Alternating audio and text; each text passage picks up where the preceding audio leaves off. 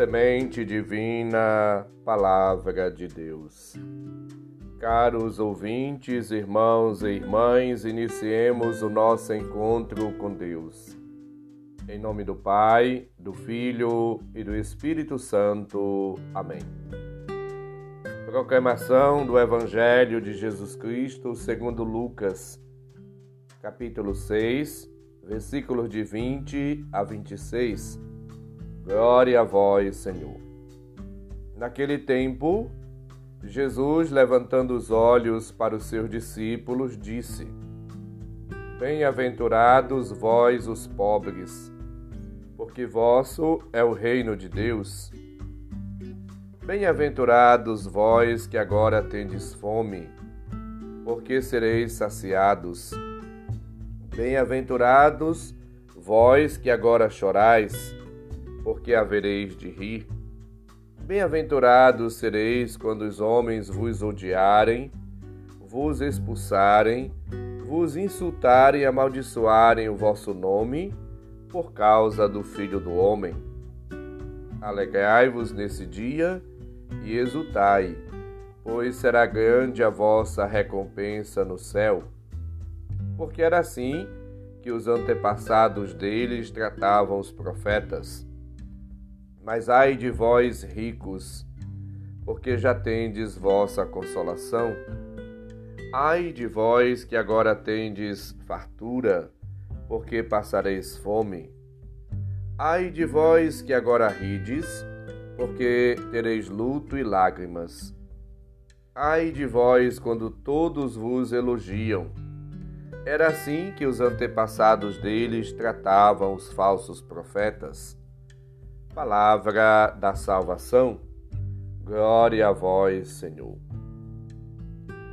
Jesus, nesta perícope, ele apresenta a todos as bem-aventuranças e convida-nos a sermos felizes, bem-aventurados.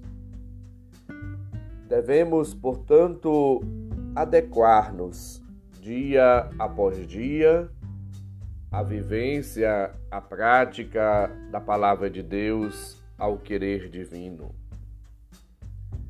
Toda pessoa deseja, quer, sonha, imagina e busca a sua felicidade.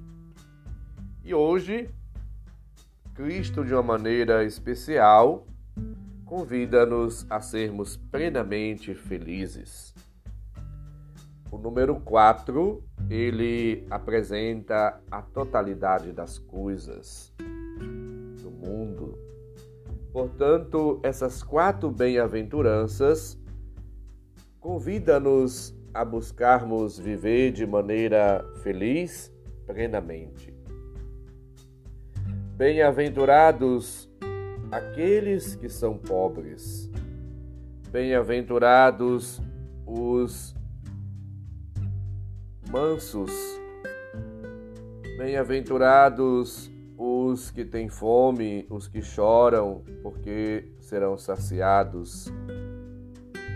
Jesus, portanto, convida-nos a todos a vivermos nele e para ele, e na prática da caridade, e assim vivendo, vamos nos aproximando do projeto, da vontade, do desígnio, do querer divino.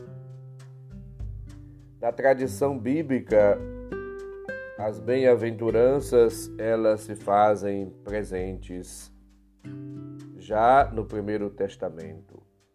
E Jesus agora usa a mesma expressão é, da literatura profética e sapiencial. Bem-aventurado, feliz, o homem que não vai de acordo com o conselho dos ímpios, Salmo 1:1. Bem-aventurados são todos aqueles que procuram fazer, realizar, cumprir a vontade de Deus, conforme lembra-nos Apocalipse, capítulo 1, versículo 3, capítulo 14, 13, capítulo 16, 15 19, 9, 26 e o capítulo 22, versículos 7 e 14. As bem-aventuranças, portanto, nos lembram fatos significativos e importantes da vida de Jesus. Ainda ontem lembrávamos que Jesus tinha subido a montanha para rezar, passando a noite inteira em oração, Lucas 6:12. E agora Jesus, depois deste momento de oração, ele toma decisões, faz ensinamentos, proclama bem-aventurado os discípulos, que são, portanto, aqueles que o Pai suscitou no seu coração para participarem do seu projeto salvífico. Portanto, os discípulos, a escolha dos doze, são expressões da intimidade de Jesus com o Pai. É no coração do Pai que ele se inspira para comunicar ao povo a sua boa notícia de salvação. Ele não faz apenas simples constatações sociológicas para propor soluções para as, as dificuldades e problemas do mundo.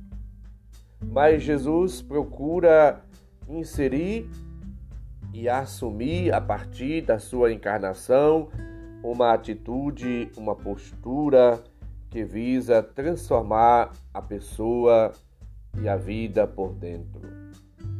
Hoje somos chamados à conversão do nosso coração, à conversão das nossas atitudes, ações, comportamentos. Somos chamados por Cristo a abandonar tudo aquilo que é expressão de injustiça, de satisfação e de privilégio humano. Tudo aquilo que nos impede de vivermos como felizes e bem-aventurados. Jesus ergue os olhos para os seus discípulos e apresenta de maneira solene quem são os bem-aventurados. Você, caro ouvinte, que é discípulo, que é discípula de Cristo, hoje também recebe esta palavra, este comunicado, esta afirmação de Jesus. Bem-aventurados vós os pobres, porque vosso é o reino de Deus.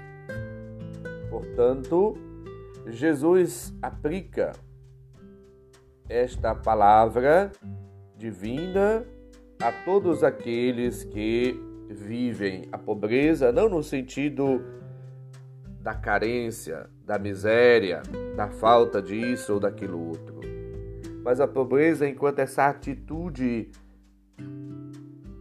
de aflição os pecadores, os excluídos, aqueles e todos aqueles que reconhecem a sua dependência dependência de Deus, conforme podemos ver isso em Lucas 4:18, 7:36 a 50, 14 de 12 a 14, capítulo 15 de 1 a 32, capítulo 16, 19 a 31, etc. Portanto, somos chamados a viver as bem-aventuranças, a felicidade. Os presos, os famintos que choram, os que são perseguidos, os que são injustiçados, oprimidos, os cegos, os mancos, todos são chamados a viver a bem-aventurança. Bem-aventurados vós que agora tendes fome, chorai, sois odiados. Só tem fome quem não tem o que comer, portanto, também os pobres. A bem-aventurança não consiste na condição de pobreza, de fome, de perseguição, pois se assim fosse, Jesus teria confirmado e iriam continuar pobres, famintos, perseguidos. Caso contrário, é, perdendo esta condição, perderiam também a razão da felicidade. Jesus mostra que Todos os que têm fome serão saciados, os que choram de rir, os perseguidos terão recompensa. Portanto, a garantia da felicidade na vida atual e durante toda a existência, e até depois da sua existência material. Os profetas já tinham anunciado que Deus iria intervir de maneira eficaz na vida das pessoas pobres. Isaías 49, versículos de 9, 9 e 13. Jesus, portanto, ele mostra que é necessário realizar a justiça e oferecer esperança e defesa aos pequenos, aos pobres. Por outro lado, ele também diz que em cada apresenta em cada bem-aventurança uma denúncia severa. Ai de vós os ricos, ai de vós os saciados, ai de vós os que ri, ai de vós os privilegiados. Jesus é severo em relação à soberba, à hipocrisia, sobretudo daqueles que colocam seus bens materiais acima do serviço de Deus, do serviço do seu povo. Podemos ver isso em Lucas 12, versículo 13 a 25, capítulo 16, versículo de 13 a 15, capítulo 18, de 9 a 14, etc. Nesses ais encontramos um apelo, um chamado, um convite à conversão, para que possamos viver uma vida nova. Portanto, Jesus está preocupado com todos, com você e comigo, com todos. Abramos-nos a graça e ação de Deus e deixemos-nos assim tocar, transformar, converter pela graça, pela presença, pelo amor, pelo Espírito de Deus, pela palavra de Deus.